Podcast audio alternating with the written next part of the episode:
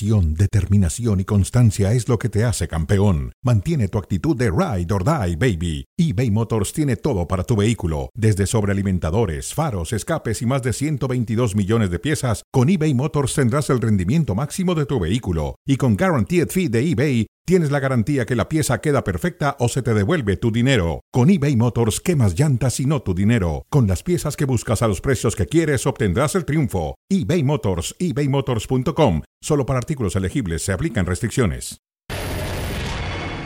Vamos a tratar de, de, plantear un partido en el que Estados Unidos no esté cómoda, sobre todo. Un equipo valiente. Estamos más que listas. Estados Unidos, el rival a vencer. Aquí está el robo y aquí está Ovalle. Ovalle puede venir el primero, hace el enganche. Ovalle, el disparo. Cuando la maga hace esto, uno tiene que callarse y disfrutar. Nieto, Nieto y el disparo. Y Pelayo tira la bicicleta. Pelayo, el disparo.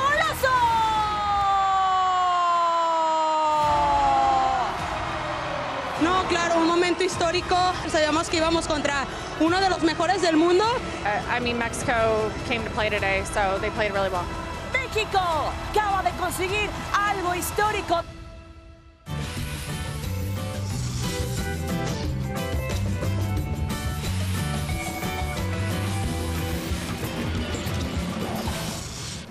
Hola, bienvenidos a Cronómetro. Estamos a través de ESPN Deportes y Star Plus. Voy a saludar primero a nuestra querida invitada, Maritza. José Ramón, ¿cómo Felicidades, estás? Maritza. Muchas gracias. Eh, mi querido Mario Semay. ¿A mí no me felicitas? Sí, pero hay que felicitar Yo a te las felicito mujeres a ti. Gracias, Marisa. Muchas felicidades. Gusto verte, Marisa. México, Gusto en verte también. Que sí gana en mujeres a Estados Unidos. Así es. Cosa que no pasa muy seguido con los No pasa muy seguido con los varones, pero ha pasado con esta selección eh, femenil. ¿Te sorprendió? Sí, sí, la verdad sí, porque afortunadamente hemos estado en todos los previos de los partidos de, de México, José Ramón, y la verdad es que esperábamos como buen resultado un empate, no esperábamos que se diera un triunfo de esta manera por las condiciones, por el grupo con el que llegaba Estados Unidos o por las jugadoras, me parece que sí, es una gran sorpresa y hay que decirlo también, ¿no? Así como se dice lo bueno, también lo malo y también las sorpresas, ¿por qué no? Porque... eh, Después de lo que mostraron ante Argentina, República Dominicana, un rival de muchísimo menos eh, jerarquía, se esperaba que con las eh, campeonas de- del mundo, las tetracampeonas del mundo, bueno, pues el resultado fuera diferente porque se iban a tirar atrás. De hecho, salen por ahí con una línea de cinco, ¿no? Pero terminan aprovechando muy bien estas eh, jugadas como Valle que aprovecha perfectamente el error y a eso jugaron, a dejar a alguien en punta que buscara alguna oportunidad y lo consigue México haciendo una gran jerarquía también. Ese, eh, ese gran pique que trajo de repente Karen Luna con eh, Trinity Rodman, que era una de las jugadoras estrella de los Estados Unidos, no la dejó hacer nada, pero nada por la banda eh, derecha, así que la estuvo nulificando. Y hubo un gran duelo adelante también, Equiana Palacios que todo el tiempo estuvo jalando marca, que estuvo haciendo eh, eh, cobertura, estuvo haciendo una gran labor también, lo que vemos de Stephanie Barreras, que en nueve juegos José Ramón ha estado de 10 de titular con la selección mexicana y solamente ha admitido dos goles en este en este tiempo. Eso habla de la solidez que tiene esta jugadora de las Tuzas del Pachuca y esto que también pudo haber sido gol de Mayra Pelayo, que también en el partido ante República Dominicana entró de cambio, hizo gol en el último instante, pues repite la historia y logra hacer también el 2 por 0 para no dejar duda de que México eh, tiene calidad para enfrentar estos partidos, que ha crecido muchísimo futbolísticamente y que sus jugadoras tienen tantísimo talento como Nicolás, eh, Nicolette Hernández, Alexia Delgado, la misma Rebeca Bernal que se equivoca la capitana en el primer partido y termina después teniendo, eh, pues bueno, una buena Copa Oro en los siguientes dos partidos. Y este gol, golazo, ¿no? Golazo de Mayra Pelayo. Mayra eh, Pelayo. Nos enteramos que, bueno, así los practica en el entrenamiento. Esta jugadora la dejó ir en las Águilas del la América para esta temporada, llegó a las Cholas de Tijuana y este tiro lo practica y lo practica y lo practica. Nos hizo acordar de Hugo Sánchez que decía que la práctica es el maestro. Y bueno, pues Mayra Pelayo este lo tiene más que hecho y así lo intentó. Por eso le salió tan bonito y está señalado ahí por la CONCACAF como uno de los goles más bellos. Por supuesto, el de Ovalle, que los dos son golazos. Marisa, ¿ha sido la victoria más importante en la historia de la, de la selección mexicana femenil, del fútbol femenil como tal? Sí, sin duda, sin duda. Eh, me parece en esta era que ha estado llena de muchos altibajos, de muchos dolores de cabeza, de muchas decepciones, después de esa Tiene eliminación en el dos, 2000. dos triunfos. Dos triunfos. Uno en 2010, una Así es. eliminatoria En, en CONCACAF, claro. Mundial, que ganó 2-1, y este triunfo. Sí, solamente estas dos y eso pues tenía desde el eh, 2000 que no le ganaban. 2010. 2010 y desde el 2000 que no le hacían gol a los Estados Unidos en su casa. Es el primer equipo de la CONCACAF que logra ganarle a Estados Unidos en su cancha con su gente. Y habían pasado, bueno, pues eh, estos eh, 80 partidos de invicto de los Estados Unidos eh, que no le ganaban, ¿no? Así que Ahora, son, Marisa, son una varias rachas que se pregunta. rompen. ¿Ha cambiado mucho la selección de Estados Unidos, sus jugadoras? Sí ha cambiado, José Ramón, sí ha cambiado. ¿Está en Eh, etapa de transición? Está en etapa de transición, sí, es verdad, pero eh, para aquellos que demeritan este triunfo ante México, que eh, ante Estados Unidos, que México le ganó a una selección B, no es verdad. No, es la esta titular yo no sé si la pregunta, José Ramón, va por ahí, No, con la no, intención no, de demeritar. no. Es, yo pregunto si está en transición Estados Unidos. Sí está en transición. eh, ellas mismas señalan que desde la Copa de- del sé mundo que las pero- veteranas se retiraron. Sí, pero mira, te voy a decir, José Ramón, de esta selección de Estados Unidos hay seis campeonas del mundo 2019 que estuvieron en Francia, hay seis campeonas del mundo. Hay también este, siete titulares que estuvieron en la pasada Copa del Mundo. Y después es- hay, hay una que es, es de las nuevas, que está de esta nueva sangre, que jugaron contra México, pero está Dan Kemper, Nair, está Saberbun eh, Don, está la misma Lindsay Horan, está O Rose sea, Lavelle. Trae un equipo Sí. muy competitivo Estados Por Unidos. supuesto, por supuesto. Esta selección Se pueden lo encontrar mejor más que adelante. Eh, México y Estados Unidos, Sí. eh, por el momento no. Falta ver porque se tiene que En disputar hoy en la noche el en la partido final de se Brasil. puede encontrar.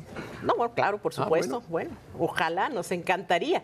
Nos encantaría que tú, se tú ves a Estados Unidos como candidato natural al título. Pero yo la veo como candidata desde el principio. O sea, creo que está en su casa, sabe jugar estos torneos cortos, ha ganado y sin duda tiene, por supuesto, Mira lo todos que, los lo que méritos. dice Alex Morgan, que es una gran jugadora, veterana ya del fútbol de los Estados Unidos.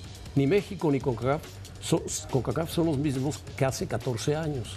Lo de hoy de México es producto de su liga y de lo bien que están haciendo las cosas. Así es, así es. eh, y, y mira, que alguien lo diga como, como Alex Morgan, que es campeona del mundo dos veces, que ha estado, es una de las jugadoras más laureadas dentro de la selección de Estados Unidos, creo que nos habla de todo este camino que ha tenido. Solamente para tener el dato, de la Liga MX femenil, 20 jugadoras de 23 juegan en la Liga MX femenil.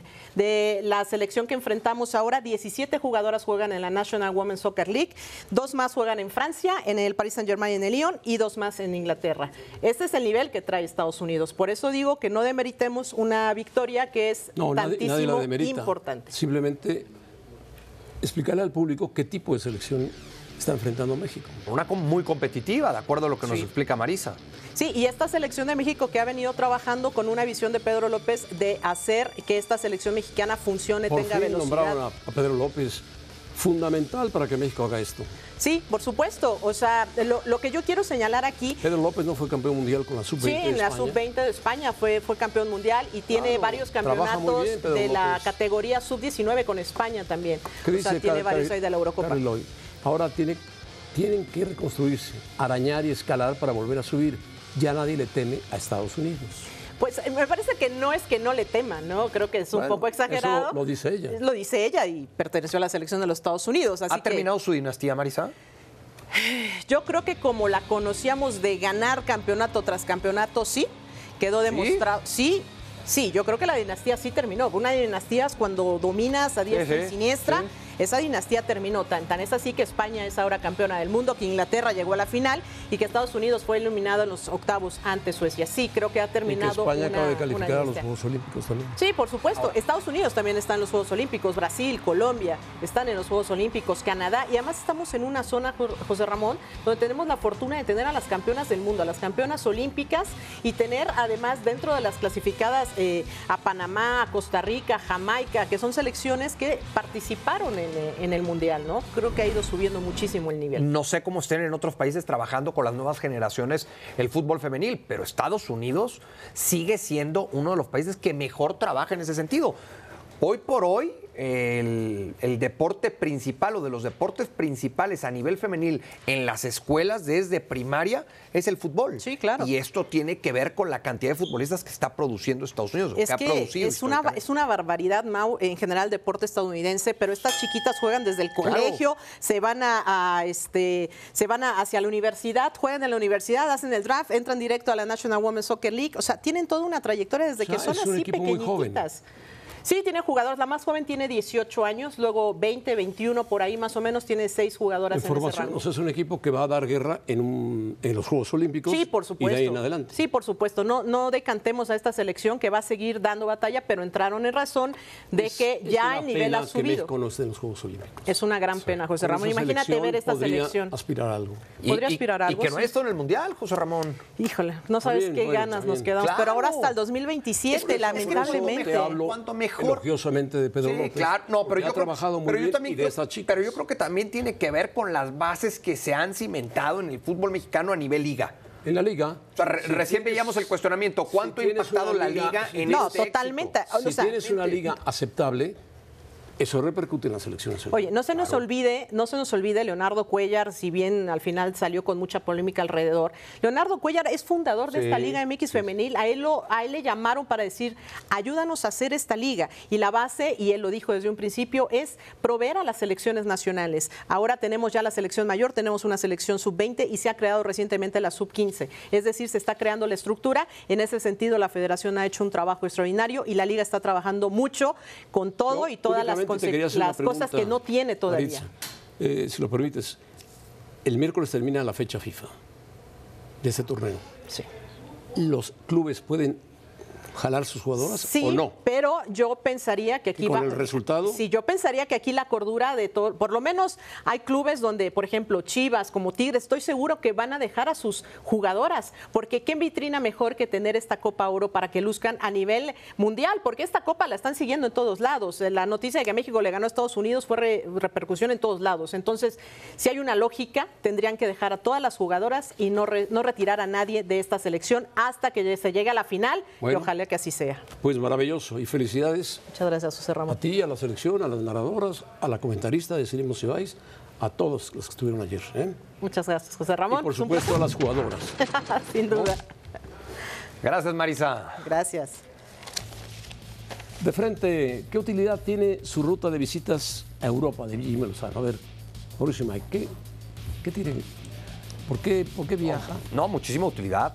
Muchísima utilidad, José Ramón, el saber cómo está, eh, no solamente futbolísticamente, físicamente, el jugador que va a ser considerado en el próximo verano, sino también personalmente. El cómo está en su día a día, cuál es la relación con su entrenador, con el preparador físico. Jaime no solamente se dedicó a ver a los jugadores, sino también fue a los equipos, vio proyectos, platicó con entrenadores, vio trabajar a Xavi Alonso, por ejemplo, le presentaron el proyecto tan exitoso del Bayer Leverkusen, estuvo con la gente del Feyenoord y después el saber mano a mano y de manera cercana cómo está tu jugador de cara a un compromiso muy importante el próximo verano que será la Copa América. O sea, no es un viaje de turismo, es un viaje de estudio. Claro.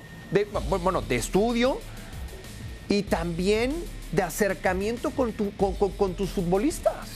Porque no es lo mismo, muchos dirán, hoy con la tecnología, pues haz una videollamada y pregúntale cómo está.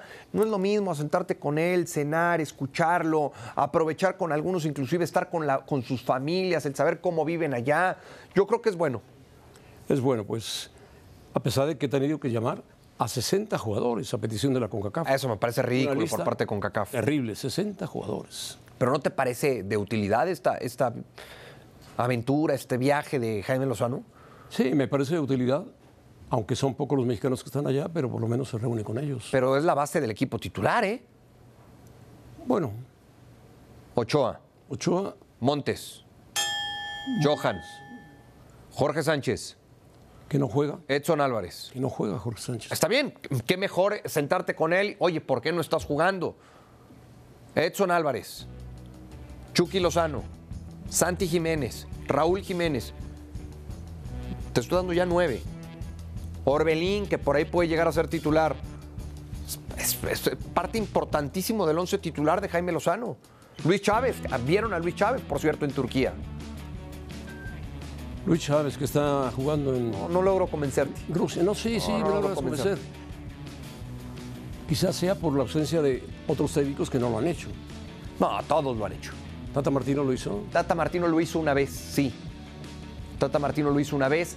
Lo hizo más de una vez Juan Carlos Osorio, que viajaba con Santiago Baños. Sí, yo creo que el técnico de la selección generalmente hace este tipo de viajes, este tipo de visitas. Bueno, pues muy bien. Vamos a lo destacado de la lista preliminar. Son tantos los nombres que han puesto, 60 jugadores. Están todos los que puso, que dijo Mauricio, y algunos que, pues, repiten, por supuesto. Yo creo que de lo más destacado es ver el, el- el nombre de Víctor Guzmán, el Pocho Guzmán, que se especuló tanto durante la gestión de Ahora, Gerardo lo ideal Martino es que lo de llamen. no era Que lo considerado. ya Sí, bueno, por lo pronto aparece en esta, en esta prelista. Desde el 2019 no aparecía su nombre en una También prelista. aparece Alexis Vega. Sí. Sí, y aparecen muchos jugadores que evidentemente no serán considerados También para la aparece lista el final. Chiquete, también aparece Kevin Álvarez, eh, Cristian Calderón. Sí, que Kevin Álvarez sí es de los habituales. Eh, Abel Pérez, Víctor Guzmán. Lo de Orozco Chiquete sí ha sido considerado por Jaime Lozano, si bien es cierto, no tanto como Carlos Acevedo. en algunas convocatorias. Y bueno, lo, lo- lo de Alan Mozo, ¿no? Que para muchos Me extraña que no aparezca. tiene que ser ya eh, considerado por el técnico de la selección nacional. ¿Merece un lugar en selección para ti? Sí, sí merece. Sobre todo que Sánchez no está jugando de titular en su equipo. Merece, merece, merece, por supuesto. Sí, pero Fíjate, regates completos es primer lugar, centros precisos segundo lugar de la liga, duelos ganados segundo lugar de la liga, pases precisos segundo lugar de la liga. O sea, un jugador consistente. todos estos renglones en fase ofensiva.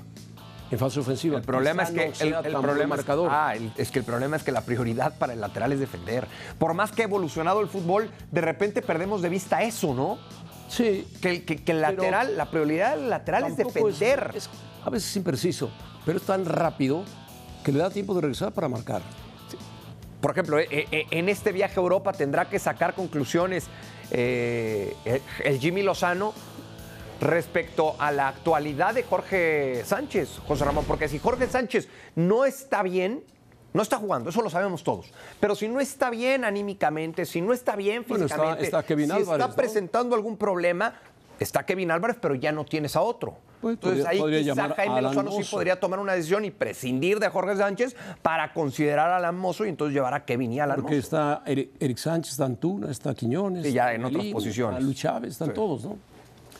Bueno, una lista interminable de jugadores, 60 jugadores. ¿Tú te quedas con alguien fijo de los que están acá? Yo creo que la, yo creo que la base, Bueno, la de, base la dijiste, base de esta selección está muy clara. ¿Alguno nuevo? Yo creo que Víctor Guzmán está peleando por un lugar importante ahí. Es Eh, un jugador que llega atrás muy bien, que marca goles. sí, y, y la actualidad de Víctor Guzmán es muy buena. en Físicamente está bien. Sí, eso lo tendrá que seguir eh, demostrando jornada tras jornada con el conjunto del Guadalajara para ganarse la confianza del técnico. De Bueno, pues ahí está la famosa lista de 60 jugadores de, que ha tenido que manejar el Jimmy. Al regreso vamos a ver qué está pasando con el Mallorca y la Real Sociedad que está jugando el partido de vuelta de la Copa del Rey.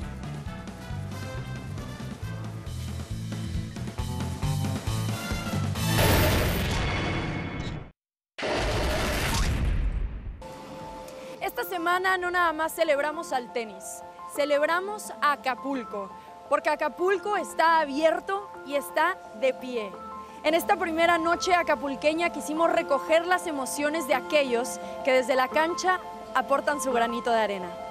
I think it's easy at this point to feel vulnerable and like you have no solutions to anything. Juntos vamos a continuar levantando este lugar que está en el corazón de todos los mexicanos y está en el corazón de aquellos que no somos mexicanos, pero nos sentimos mexicanos cuando pisamos este lugar. por la personalidad que están mostrando para levantarse nuevamente. Estamos intentando si podemos dar algo de luz eh, a, a esta increíble ciudad y, y que brille otra vez.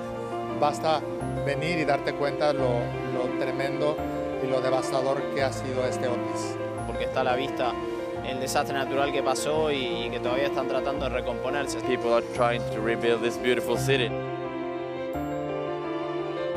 the most important thing is that the city goes back to its original beauty and uh, maybe it comes back to even uh, better than it was. Showing a great image of how good Acapulco is for Mexicans and also for, for us foreigners coming here every year to play the tournament. We always have a good time as players. So I hope that we can deliver a really good tournament and good tennis for the fans and, and for the city. Acapulco vive, por supuesto, hay que venir acá. Acapulco está en mi corazón. Acapulco está aquí, forever. Eh, Acapulco hoy más que nunca está de pie. Siempre contigo, Acapulco. Siempre contigo, Acapulco.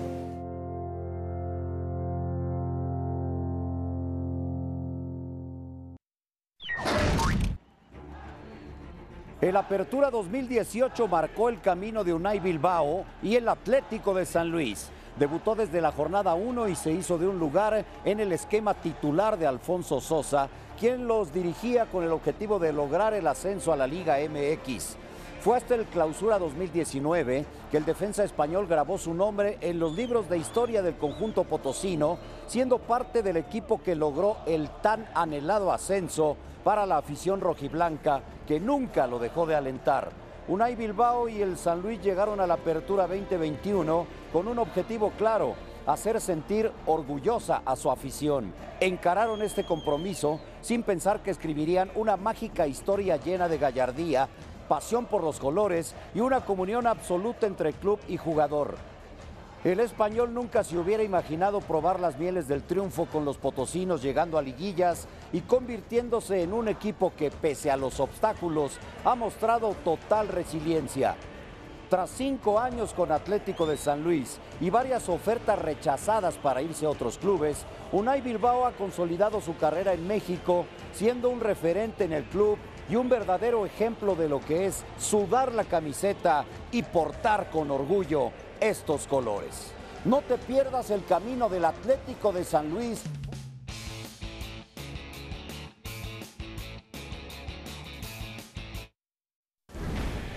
Sigue la Copa Oro W. Con el partido Colombia contra Puerto Rico, uno de los favoritos Colombia, 7 pm del Este, 4 pm del Pacífico, por ESPN Deportes y ESPN Plus. Y después Brasil, otro favorito, contra Panamá, 10 pm del Este, 7 pm del Pacífico, también por ESPN Deportes y ESPN Plus.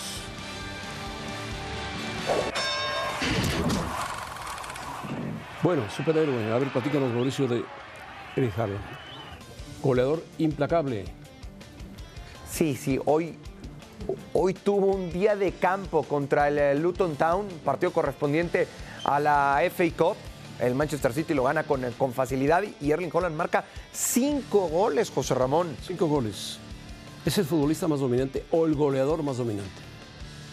El goleador más dominante hoy por hoy. El goleador más dominante en la actualidad, Alan. Sí. Cinco goles, nada más. Entre De Bruyne y Erling Holland te veas, le dijeron hoy a Luton. Todas las De asistencias de, de- de Kevin De Bruyne. Eso sí la es primera llegando a raya final, después jugador. dando claridad a esta jugada. Claro, un tremendo jugador. Pero también Erling Holland es un tremendo jugador, ¿o no? Sí, es un gran goleador y un buen jugador, indudablemente. Hizo, Tiene hicieron. las cualidades para meter los goles, por supuesto. Velocidad, rapidez, remate, todo. Estar a tiempo en la jugada. Van tres goles de Erling Holland, tres asistencias de Kevin De Bruyne. Esa jugada la arrancaba Kyle Walker con tres toques, llegaron al área rival y así terminaba la jugada en gol. Esta que evidentemente sí tiene que ver eh, Tim Krul, por abajo las piernas del guardameta de Luton Town, llevaba potencia malo el disparo de Erling Town? Holland. ¿Tan malo? Sí, a ver, es un equipo que, lo decía su propio técnico Edwards, eh, previo al partido, el objetivo es mantenerse en la Premier League. Esa es la prioridad. Hoy se le cruzaba un partido de FA Cup y tenía que cumplir con el compromiso, pero la realidad es que hay una diferencia abismal entre lo que es el plantel y el funcionamiento entre Luton Town y el Manchester City. Muy bien, pues. Gran triunfo, pues. Bueno, productor. Mallorca. Mallorca, hay que hablar del mejor entrenador mexicano en la historia. Javier Aguirre, el mejor Claro. mexicano en la historia del Por mucho. Llega a su segunda final de Copa del Rey. Sí. La primera la con jugó con el Osasuna. Sí. y la perdió. Perdió. Ahora llega con el Mallorca y espera rival. Derrota en penales a la Real Sociedad. Sí, que lo natural es que vaya contra el Atlético de Madrid, ¿no? Mañana se juega la otra semifinal. Normalmente. Y el Vasco Equipo Aguirre. En alguna época dirigió el Vasco Aguirre. Y el Vasco Aguirre que sigue haciendo historia. Yo te preguntaría, ¿llegar a la final de la Copa del Rey significa? Éxito. Para Javier Aguirre. Claro, y para su equipo. Sí, sí, sí. Porque Y- no tiene la gran nómina, porque no es un equipo poderoso, porque no es un equipo que tiene cracks, es un equipo que se mata en la cancha y que sabe jugar torneos de ese estilo. La Real Sociedad en casa era favorito. Fíjate, los cuatro entrenadores que ha tenido el Mallorca en las finales que ha jugado de Copa, en esas cuatro finales. Serra Ferrer en 91, Cooper en el eh, 98, Manzano en 2003 y ahora Javier Aguirre. ¿Sabes dónde está Serra 2020. Ferrer ahora? ¿Dónde? Es asesor del Manchester City. De golf. Claro, sí, sí, tienes razón. Sí, bueno, a ver, eh, yo creo que este es otro capítulo que confirma a Javier Aguirre como el mejor entrenador mexicano en la historia. Sí. Por los logros. El Tú me decías, entrenador. ¿qué ha hecho Javier Aguirre, no? Hace rato. No, que ha ganado. Que ha ganado. Que ha ganado. Pero ha dirigido dos Copas del Mundo. Bueno, yo nada más te voy a decir que ha ganado. Él puso la primera piedra para que el Atlético de Madrid a la postre fuera tan exitoso con Diego Pablo y Cholo Simeone.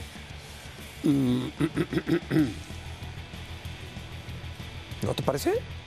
Si no te parece, dilo. No, no me Si parece. no te parece, el Atlético dilo. de Madrid. Si no lo crees así, dilo. Ha tenido sus éxitos. ¿No le vamos a dar entonces el mérito? ¿No le vamos a dar el mérito Aguirre. que tiene Javier Aguirre? Sí, por Es que supuesto parece que, sí. te cuesta trabajo darle el mérito. No, no, no, no. Reconoce Pero Javier parece Aguirre que Javier Aguirre te historia. derrite a ti como, como si fuera el mejor entrenador del mundo. A mí si sí me- fuera a mí sí me da mucho Alex gu- Ferguson. a mí sí me da mucho A mí gusto, Javier. me da mucho gusto que llegue a una final de Copa A mí me da mucho gusto que Javier esté teniendo el éxito que está teniendo. Hasta ahí nada Y a mí me gusta que el mexicano triunfe fu- afuera de nuestro país. Pero no te- a ti parece que no te, te incomoda. no te expresaste así de las chicas, ¿eh?